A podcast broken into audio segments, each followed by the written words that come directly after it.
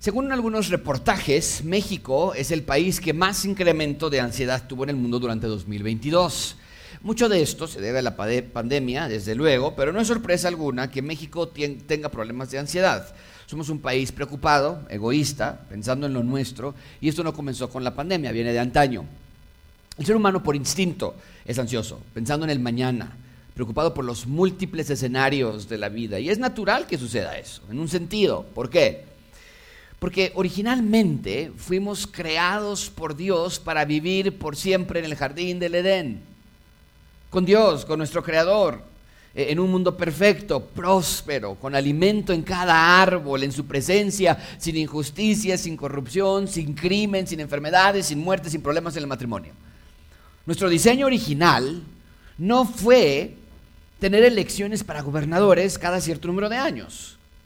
No había catástrofes naturales, temblores, inundaciones, ni tampoco había extorsionadores, no había maldad. El lugar original para el que el hombre fue creado era verde, paradisiaco, perfecto, armonioso, estable, frutal, aromas gratos, vistas espectaculares. O sea, ese era nuestro diseño original, vivir ahí. ¿Ves por qué digo que es natural que seamos instintivamente ansiosos, porque nuestro ADN se sabe que este mundo no es nuestro hábitat natural. En un lugar, en lugar de estar en un sitio hermoso, con, nuestra, con los deseos de nuestro corazón, lo que tanto nuestra alma ansía, eh, nos encontramos con crimen, nos encontramos con contaminación, nos encontramos con sobrepoblación. ¿A cuántos de nosotros nos ha tocado subirnos al metro así? Nos ha tocado terremotos, y lo peor de todo, nos encontramos con una terrible pobreza que solo afecta a los más vulnerables, niños y mujeres. Y nuestra alma, nuestro corazón se halla ansioso.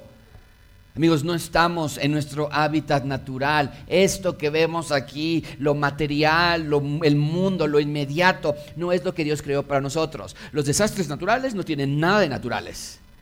No es normal que trabajemos tantas horas y que nos paguen tan poco. No es normal que tengamos que sacar un crédito para tener una casa.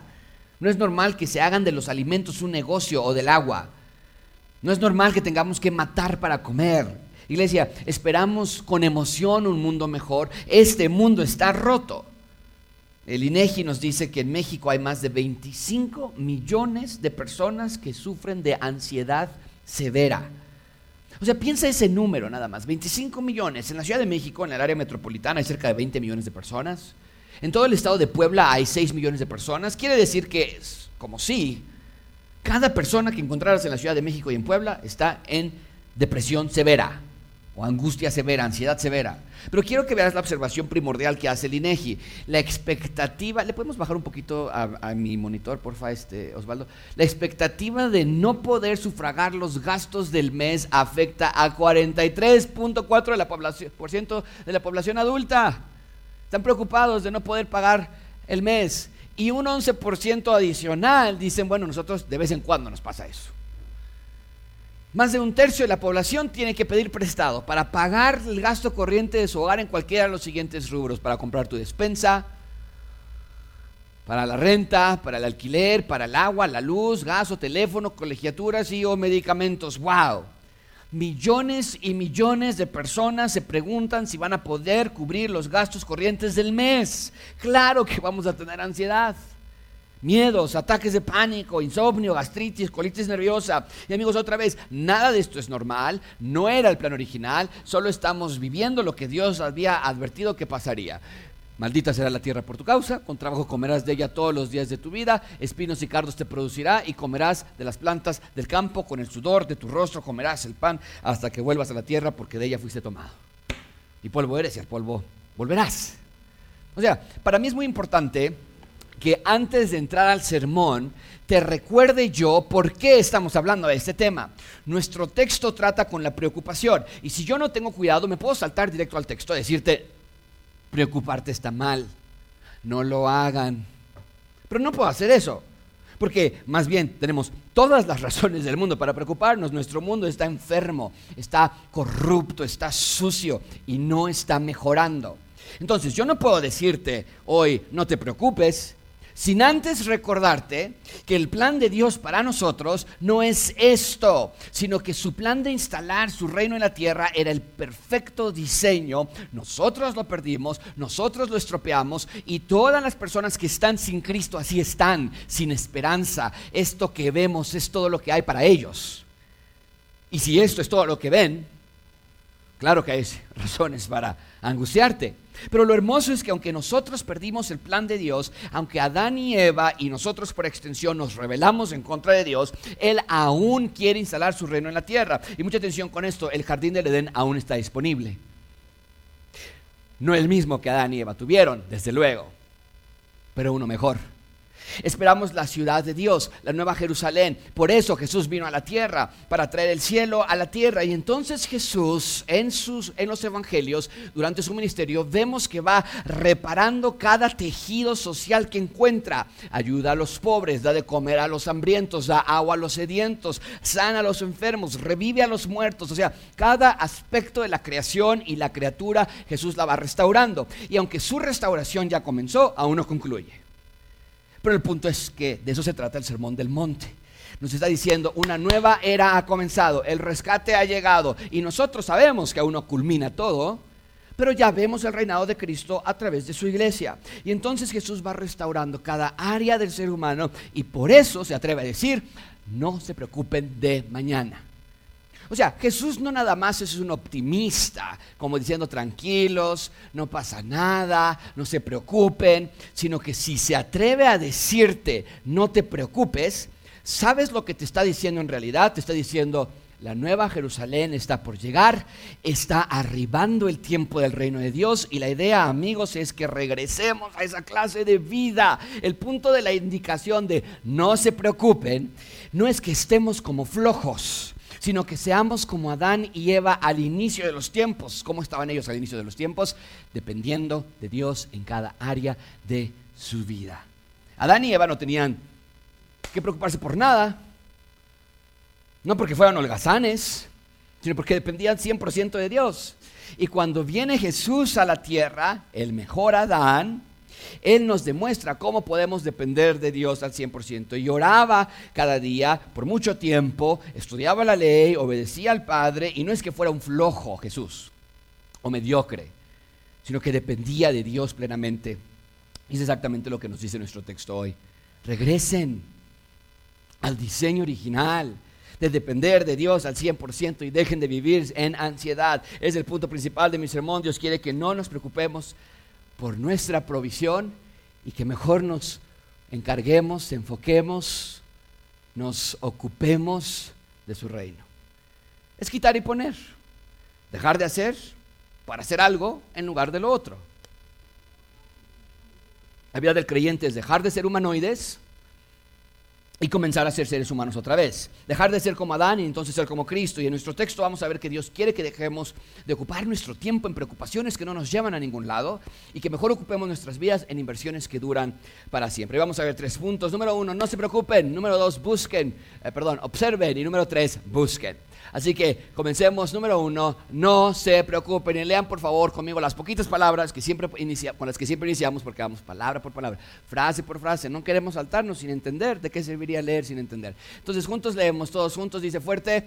Por eso les digo, el Señor Jesús está llegando a una conclusión en esta sección del Sermón del Monte, o sea, la suma de todas las enseñanzas que les ha dado resulta en lo que está por decirnos. ¿Qué nos ha enseñado?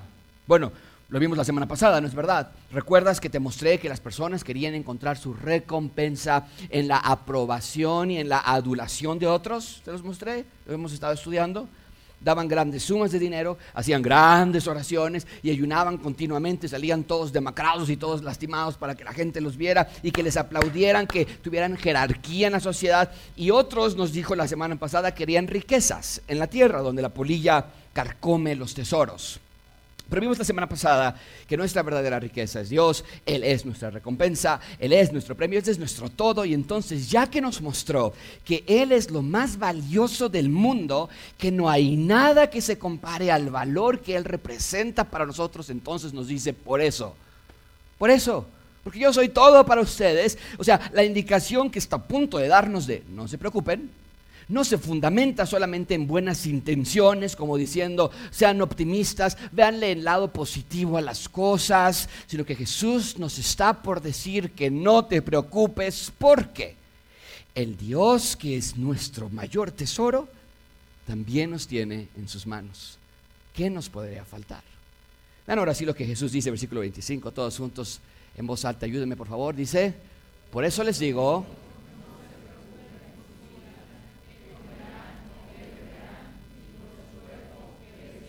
El creador de la vida, quien te formó en el vientre de tu madre y quien nos sopla el aliento de vida, nos dice, déjenme a mí sus vidas. Ahora no es fácil, tenemos que ser honestos. Vemos al mundo tan corroído, tan corrupto. Y podríamos decirle a Dios, ah Dios, es que para ti es tan fácil decirlo. Pero tenemos que regresar a lo que Jesús nos ha estado enseñando y tenemos que memorizarnos esto. A ver, Dios está reconstruyendo el mundo en Cristo, entonces espero hacia el futuro. Viene algo mejor. Pero también nos dijo la semana pasada, Dios es mi más preciado tesoro, entonces puedo vivir en el presente, no nada más viendo en el futuro, puedo vivir en el presente con Dios como mi tesoro. Si logras entender esas dos verdades que, hemos estado estudiando en el Sermón del Monte, nuestras vidas van a ser totalmente diferentes, porque entonces el fundamento de Jesús es más sólido, tiene sentido, tiene lógica, razonamiento. O sea, por un lado podríamos decir, Dios, mira mi mundo caído, terremotos, pobreza, maldad, ¿cómo no preocuparnos? Y Jesús nos diría, o Dios nos diría, sí, pero yo estoy haciendo un nuevo reino, espera, espera. Esto no ha acabado. Pero podríamos decirle, ok, bueno, voy a esperar, pero ¿cómo le hago para vivir en este mundo tan complicado? Y Dios nos dice, pero es que yo soy tu tesoro, yo te sostengo. Y para que entendamos esta realidad, Jesús nos muestra dos ángulos básicos de nuestra existencia, nuestro alimento y nuestra vestimenta. No hay nada más básico para el ser humano que el alimento y la vestimenta, y en ese entonces mucho más. No había tarjetas de crédito, no había préstamos para hacer compras, no había seguridad social para personas promedio, mucho menos para los judíos que eran colonia del imperio romano. La ropa en ese entonces era preciadísima, casi se convertía en reliquias que se pasaban de generación a generación, tal y como lo hizo, lo vimos la semana pasada, Jacob le dio su túnica de colores a José, ese obsequio era tan valioso, tan importante que los hermanos de José quisieron matarlos, matarlo. Y es que no existía la industria de ropa como hoy, no había tiendas llenas de prendas a diferentes precios, con descuentos, sino que muchas veces incluso la misma túnica que usabas era con la que te tapabas en la noche como tu cobija. No había una industria de ropa, ese es el punto. Y Jesús está diciendo, no se preocupen por eso que es más básico para ustedes como la ropa o lo más elemental como la comida. ¿Por qué? Ven el resto del versículo 25. Por eso les digo, no se preocupen por su vida, que comerán, que beberán, ni por su cuerpo, que vestirán. ¿No es la vida más que el alimento y el cuerpo más que la ropa? La idea de aquí es obvia. ¿Qué es más importante? ¿La ropa, los alimentos o el cuerpo? La respuesta es obvia. ¿Cuál es? ¿Qué es más importante, iglesia? El cuerpo. Jesús está haciendo una conexión con Génesis 1, ¿no es cierto? Porque Dios es el creador del ser humano, Él nos formó, Él nos hizo, Él sopló el aliento de vida a nosotros. Y si nos formó del polvo de la tierra, si nos teje en el vientre de nuestras madres y si crea sistemas tan complejos como el sistema nervioso o el sistema cardiovascular en el ser humano, ¿crees que no te puede ayudar con ropa y comida? ¿A cuál Dios sirves? ¿En cuál Dios crees? O sea, ¿a qué crees que Dios se dedica si no a cuidar su creación? Porque una lectura del Antiguo Testamento te dejará ver que Dios siempre cuida de sus ciudadanos. Israel siempre le fue infiel a Dios, mas Dios siempre le fue fiel a ellos. Es un Dios que ama a sus hijos, nunca nos dejaría huérfanos. Y amigos, lo que quiero que vean es la importancia del sermón del monte, porque no es que los judíos estén locos, todo lo contrario. Habían pasado 400 años de silencio absoluto en Israel. No había habido profeta, sueños, visiones, eran esclavos de Roma y del gran reino de Israel que algún día fue, solo quedaban vagas memorias. Y por favor entiendan esto, no era exageración que los judíos se preocuparan por si habrían de comer ese día. Los judíos no tenían dinero para vestirse. Eran tiempos caóticos, estrambóticos, bélicos, complicados. Pero otra vez, vean la importancia del Sermón del Monte, que en medio de tal obscuridad y vacío, Jesús llega a ofrecer luz y dirección. Y es verdad, Roma es un mal amo. Y, y también es verdad, el pecado es un mal amo. Y, y, es verdad, el mismo Israel con sus líderes, como el rey Herodes que estaba reinando en este momento, son malos amos. Pero aquí llega el rey Jesús y su reino y él dice, yo sí soy un buen rey que cuida de ustedes. Y entonces predica el sermón del monte, no porque no tenía otra cosa que hacer esa tarde y se le ocurrió predicar, sino que el sermón del monte es la declaración fidedigna y pública de que el mejor rey ya llegó, una nueva era ha comenzado y ahora las cosas van a ser diferentes. Hay una nueva administración que gobierna con perfección, con santidad. Y así como en Génesis había caos y obscuridad, y así también había en Israel caos y obscuridad. Pero así también como en Génesis Dios dijo que sea la luz y fue la luz, así en Mateo la luz del mundo viene al mundo e ilumina y vence a las tinieblas a través de Jesús. Amigos, el Sermón del Monte es un nuevo Génesis, es una nueva creación, es un nuevo origen de la civilización humana, es un recomenzar. Y en este nuevo inicio, Dios nos está diciendo, yo soy tu tesoro, yo soy tu recompensa, no la ropa y no los alimentos. Amigos, mucha atención con esto. Cuando alguien da su vida entera por ropa y alimentos, por trabajar para ropa y alimentos, o sea, las necesidades más básicas del ser humano, en realidad él o ella mismos se están haciendo el rey de su propia vida, porque cree que el rey del mundo, que es Jesús, no es un buen rey. Y Jesús aquí nos está preguntando, ¿qué lógica tiene eso? Que Dios nos haya creado solo para dejarnos en un sálvense quien pueda.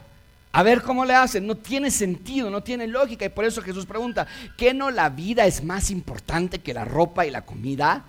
¿Qué no el Dios que te hizo y te formó también puede proveerte? Iglesia, hace la misma pregunta hoy. En tu vida, ¿qué clase de complicaciones y preocupaciones traes arrastrando hoy? ¿De qué te pones tan ansioso o ansiosa más fácilmente? ¿No acaso son las cosas de la vida? Recursos, dinero, seguridad, hijos. Entonces toma esta pregunta muy personal porque Dios te la está haciendo hoy. ¿A cuál Dios crees que estás sirviendo?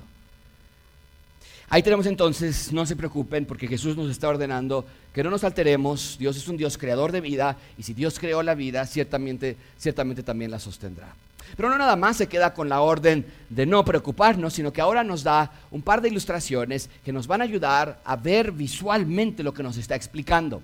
Ven en segundo lugar, número dos, observen. Versículo 26. Todo asunto lo leemos, por favor, en voz alta, fuerte. Dice, está aquí en la pantalla. Dice, miren las aves del cielo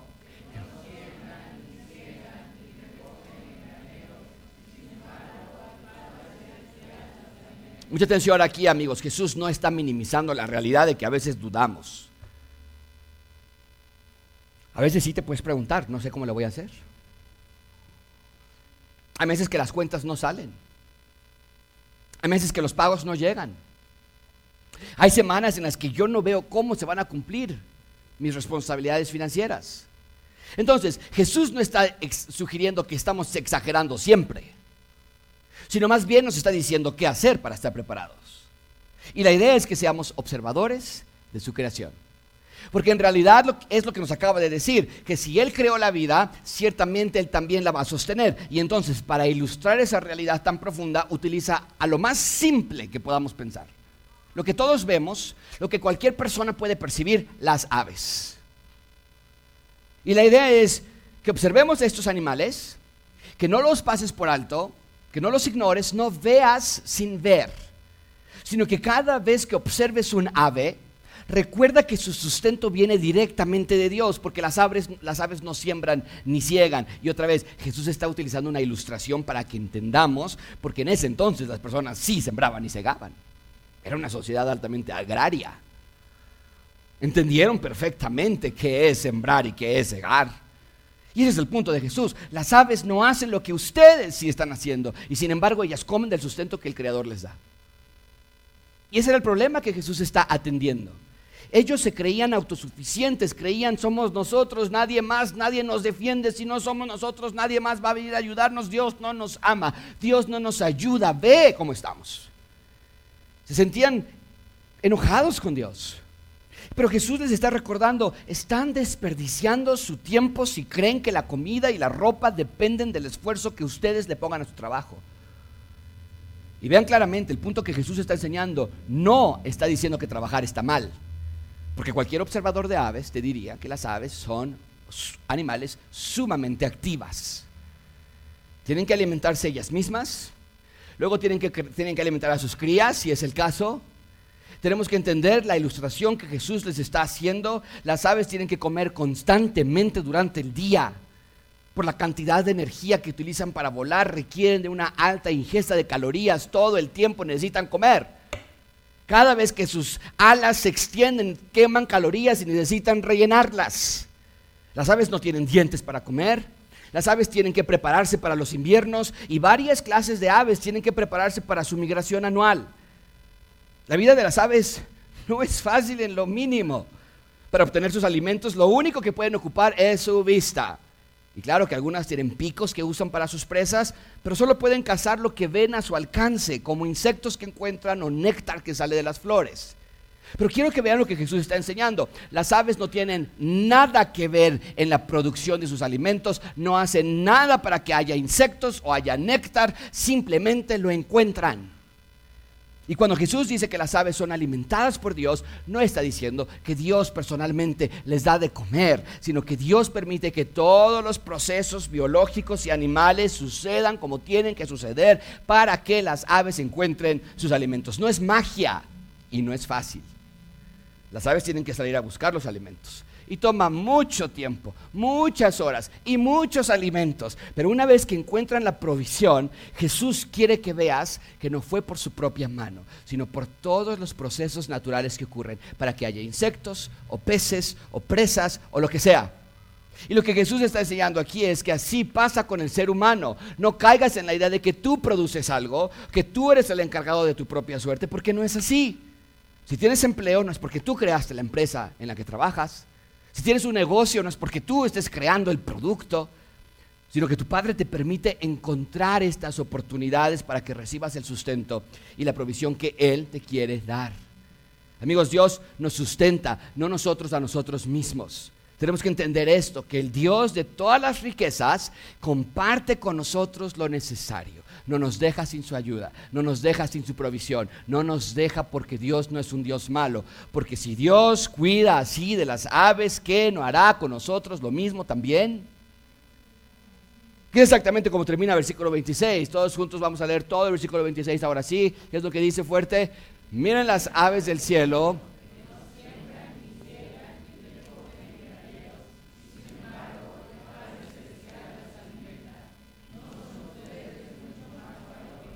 La pregunta es obvia, ¿por qué no confiamos en Dios entonces? Pensamos que Dios cuidará de las aves, pero de nosotros no. ¿De verdad pensamos que Dios no proveerá de nosotros? Y otra vez, no estamos hablando de mediocridad o flojera. Por eso ocupó Dios a las aves como un objeto de enseñanza, porque son arduas trabajadoras, buscando alimento todo el día, alimentando a sus crías y construyendo nidos extraordinarios para sus futuras crías. No les llueve la comida, sino que usan los procesos naturales que Dios permite para que obtengan sus alimentos. Y con nosotros es igual.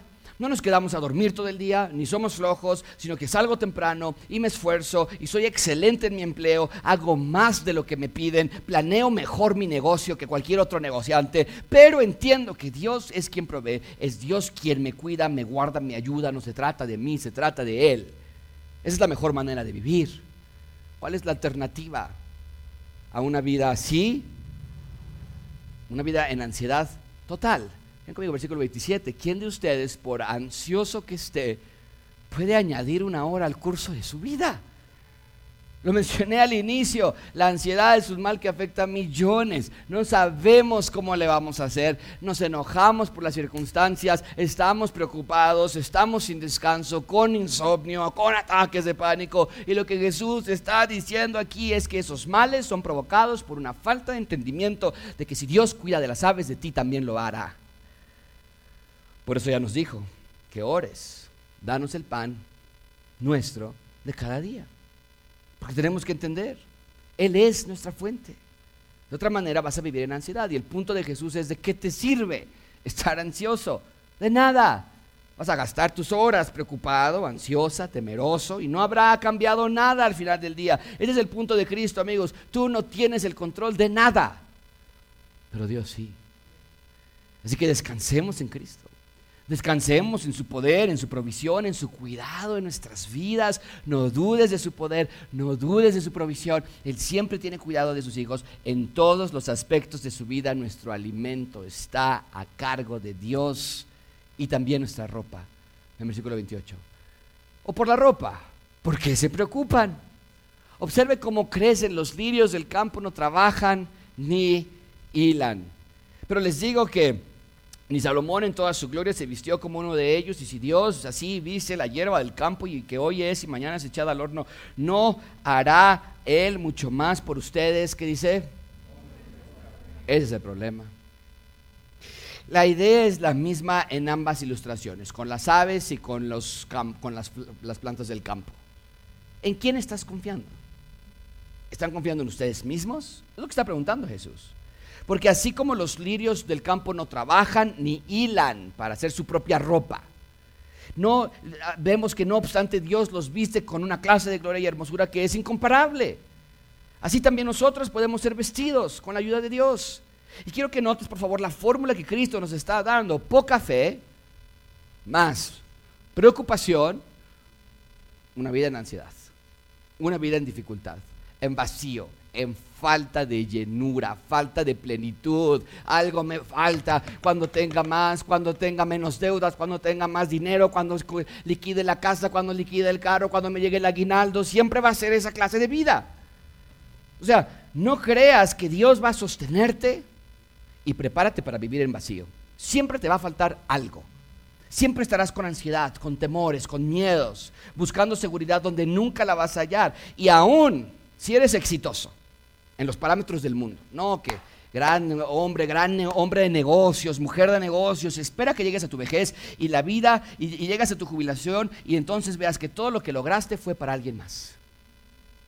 Será, será decepcionante, será triste, será vacío. Y lo que Jesús está haciendo es darnos dignidad de vida, porque no es que no quiere que trabajemos, no es que no quiere que seamos exitosos, pero nos está enseñando a hacer las cosas para la gloria de Dios, no para la nuestra.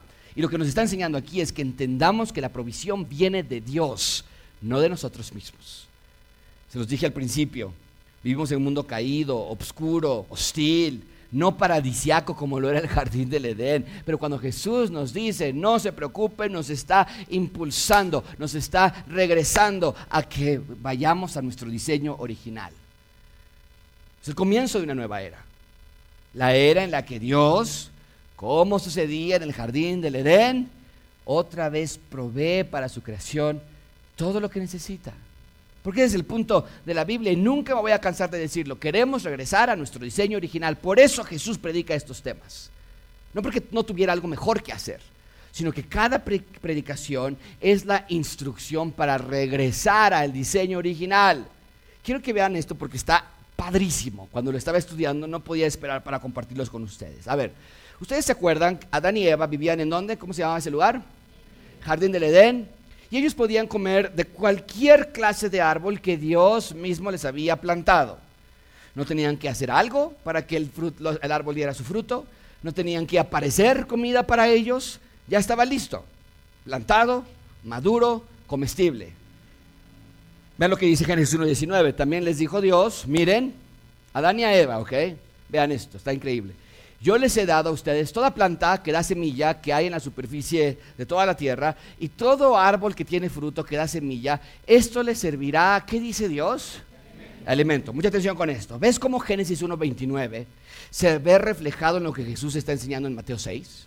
O sea, así era en Génesis. Dios les había dado alimentos a los seres humanos, no hicieron nada para merecerlos, no hicieron nada para plantar esos árboles, Dios se encargaba de su creación. Y esto, esto, esto está increíble. En Génesis, en Mateo nos dice, vean a las aves del, cielo que no siembran ni cosechan.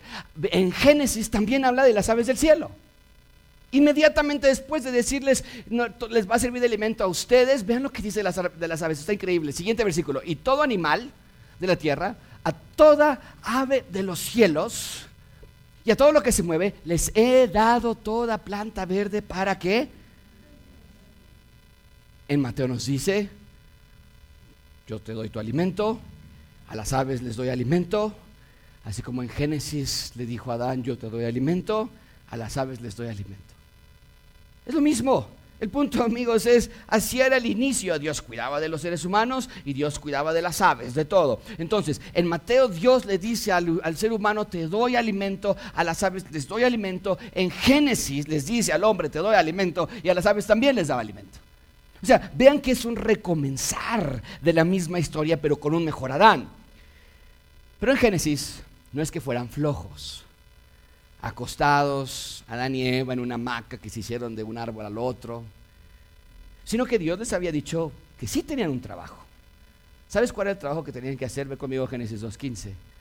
El Señor Dios tomó al hombre y lo puso en el huerto del Edén para que lo que... Era un trabajo de manutención, de guarda, de jardinería. O sea, en el jardín del Edén tampoco llovían los alimentos sino que Adán cuidaba del jardín, lo mantenía. Literalmente, amigos, Dios les daba todo el alimento necesario, pero Adán tenía que ocuparse del reino de Dios, ¿no es cierto? Porque yo les he dicho que la primera expresión del reino de Dios en la tierra, en, la Biblia, está en el jardín del Edén, donde había un reino, rey ciudadano. Se los he dicho siempre. El jardín del Edén es la primera expresión. Literalmente aquí es como si Dios le dijera, Adán, ocúpate, busca primeramente el reino y yo me encargo de que todo lo demás se te añada a ti a Eva. ¿Puedes ver la conexión con Mateo? Evidentemente ese modelo se perdió. Ahora se había propagado la idea del yo. El ser humano se defiende solo, lo intenta, lo alcanza. El ser humano quiere producir su propio alimento, ser capaz, se cree hábil, se cree fuerte. ¿Y ya ves cuál es el problema? El trabajo, mucha atención con esto, iglesia, el trabajo de proveer para la creación es de Dios. Cuando nosotros sacamos a Dios de la ecuación entonces para obtener la provisión, nos hacemos dioses. Queremos crear nuestro propio jardín del Edén. Queremos plantar nuestros propios árboles. Queremos ser nuestros propios héroes, que es esencialmente lo que pasó en la Torre de Babel. La gente quería hacer su propio jardín del Edén, su propio reino, un lugar donde pudieran tener todo lo que quisieran. Y eso es lo que encuentra Jesús a la llegada a la tierra, una humanidad que está creando su propio jardín sin considerar a Dios. Y Jesús dice, no, así no funcionan las cosas porque ese no es su diseño para ustedes. Y entonces vuelve a instituir lo que yo llamo la economía edénica donde Dios provee para el ser humano y el ser humano se ocupa del reino de Dios. Entonces, quiero que lo veas así, gráficamente, vean este recomenzar. En Génesis 1, Dios alimentaba al ser humano. En Mateo 6, Dios dice, yo quiero alimentar al ser humano. Yo me encargo. Si las aves tienen comida, yo te puedo dar comida también. En Génesis 1, Dios alimentaba a las aves. En Mateo 6 les debo decir, yo alimento a las aves. En Génesis 1 y 2 el humano dependía de Dios en su trabajo y me dedico al reino, y me dedico a ser jardinero y me dedico a trabajar en las cosas que Dios me puso. Y en Mateo 6 está por decirnos, busquen primero el reino de Dios y todo lo demás va a ser añadido. O sea, lo que me obsesiona que vean ustedes es que el sermón, el sermón del monte son más que solo enseñanzas morales, sino que el sermón del monte es el retorno al diseño original de Génesis 1 y 2. Jesús, como el rey coronado, nos está mostrando cómo regresar a ese diseño original para no tener que vivir en vacío y despropósito. Y precisamente lo va a contrastar con los que no son de su reino. ¿Cómo viven? Los que no quieren regresar a este diseño original de Génesis 1 y 2. Vean entonces el versículo 31, juntos lo leemos por favor en voz alta, dice, por tanto, no se preocupen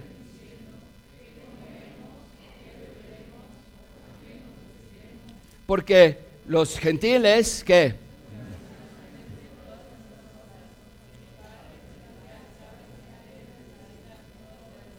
O sea, ese es el diseño opuesto a lo que Dios creó. Estarán preocupados por qué comeremos y qué beberemos y qué vestiremos. Así no. Adán y Eva no estaban pensando, ¿y cómo le vamos a hacer si mañana nos sale la fruta del árbol y qué vamos a tener que comprar y a quién le vamos a pedir prestado para que vayamos a poner otro árbol? No. El ser humano, sin el diseño de Dios en sus vidas, busca ansiosamente estas cosas. ¿Cuáles cosas? Ropa, alimentos, provisión, cuidado. ¿Qué es lo triste aquí? Que si tú y yo somos realmente creyentes, vivamos de esa manera también. Y nos opongamos a regresar al diseño original. Eso no es la manera de vivir, eso se llama sobrevivir. Dios ya sabe cuáles cosas necesitamos. No tienes que informarle, anunciarle, exigirle. Sí, ve al Padre y ora por tu pan diario. Pero no lo hagas cabizbajo pensando que tu Padre Celestial no te cuida, porque lo único que tienes que hacer para recordar su cuidado es literalmente salir a la calle y ver las aves que están allí. Y cada vez que veas un ave y flores silvestres, recuerda, Dios tiene cuidado de mí. ¿Cómo estás tú? Hoy, ¿cómo está tu confianza en Dios, amigo, amiga? ¿Tienes poca fe? Porque si es así, entonces pídele a Dios que renueve tu mente con el poder de la palabra y que crezca tu fe hacia tu protector. Y finalmente vean conmigo esto, número tres, busquen, busquen. Todos juntos leemos versículo 33, que es lo que dice, las primeras tres palabras fuertes, está en la pantalla. ¿Ves cómo se conecta toda la Biblia?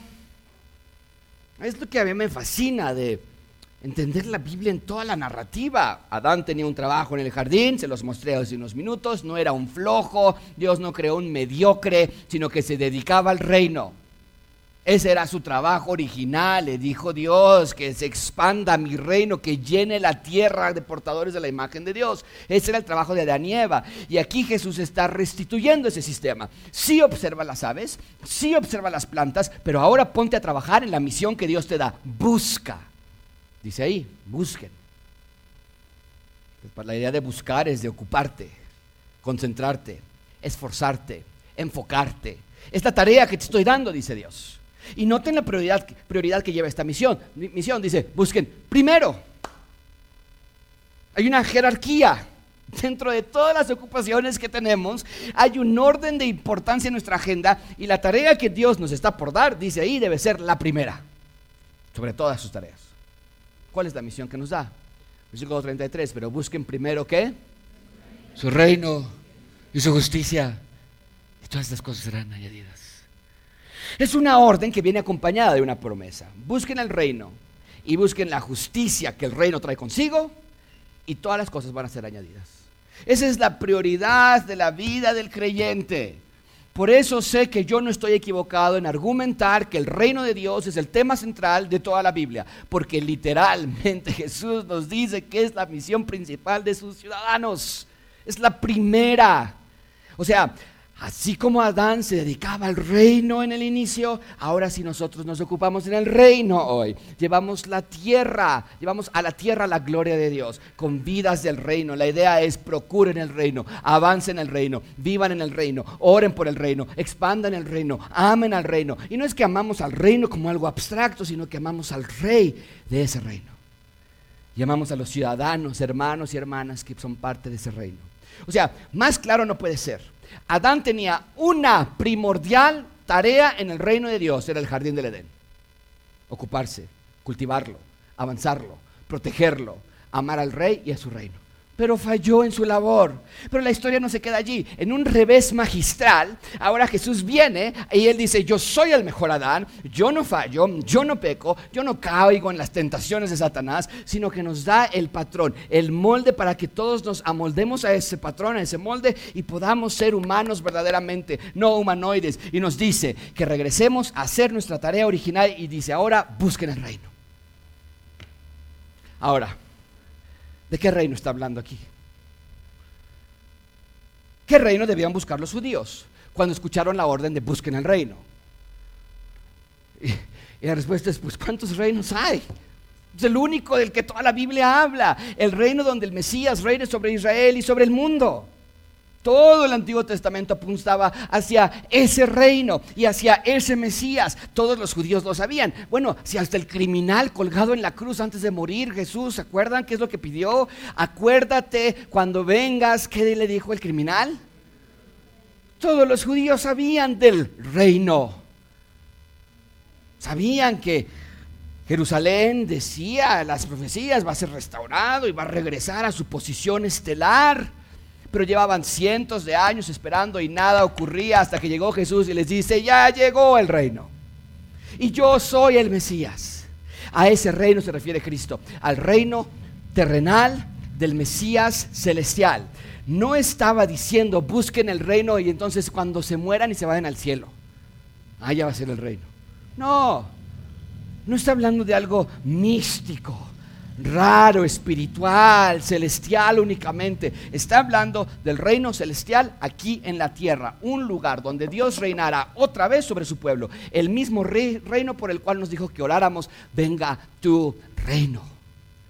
Entonces, cuando dice busquemos su justicia, perdón, cuando dice busquemos su reino y su justicia, quiere decir que en tu vida Tú quieres las cosas que expandan el reino de Dios, no el tuyo. Quiere decir que buscas que se expanda la influencia de Dios en el mundo. Quiere decir que buscas con tu vida, con tus actos, con tu ropa, con tu dinero, que se expanda la fama de Dios. Quieres que más personas crean en el Evangelio quieres que más personas sean ayudadas por el Evangelio. Cuando ves a una persona pobre, quieres ayudarla. Cuando ves a una persona en condición de calle o cuando está pidiendo dinero con sus hijos, quieres ayudarlos. Cuando ves a niños huérfanos, los adoptas si Dios te ha llamado a ese ministerio. Apoyo a los desvalidos, ayudo a los que sufren, me congrego en una iglesia local, proclamo el Evangelio en público y en privado lo vivo también en mi casa. Enseño a mi esposa y mi esposa me enseña a mí. Ambos enseñamos a nuestros hijos y juntos avanzamos en la expansión del reino de Dios en la tierra. Amigos, buscar el reino y su justicia habla de vivir en piedad. Sumergidos en la palabra, sumisos al rey, a su voluntad. Buscar el reino de Dios primeramente habla de que estoy enamorado del rey que vino a instalar ese reino y que incansablemente me rescató de mi perdición eterna. Y lo busco primero porque a quién más podría yo buscar. Buscar primeramente la justicia del reino habla de que quiero ser piadoso. Hombres que están aquí sentados, sean piadosos, temerosos de Dios. Dios ve tus pensamientos. Dios ve tus miradas. Dios ve la clase de deudas que has adquirido y la razón por, las que has, por la que las has adquirido. Dios ve la cantidad de horas, de horas que le dedicas a Él y a tu familia. Dios ve todo y te está diciendo hoy, busca mi reino, no el tuyo, y hazlo primero que nada, que nada, no al último de todo. Mujeres que están aquí sentadas, busquen el reino de Dios y su justicia. No te dejes engañar con el reino del feminismo, donde se sugiere un mundo gobernado por ideologías que lejos de reparar el problema lo agravan.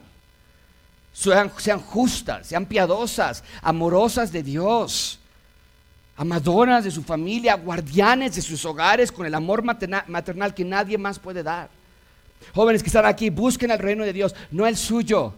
Los placeres del reino oscuro son mortales, van en contra de tu diseño. Vive santamente, no eres el centro del mundo, tu belleza es temporal. Vas a envejecer un día. No eres lo más relevante de este mundo, eres un ciudadano del reino y tu misión es buscar al rey, no quitarle su trono. Y cuando vivimos así, Vean cuál es la recompensa. Todos juntos lo leemos en voz alta, versículo 34.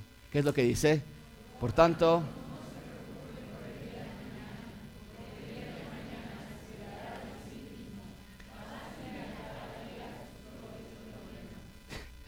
la recompensa de buscar primeramente el reino de Dios es una vida ligera. Dios se ocupa de mis necesidades. Dios se ocupa del mañana.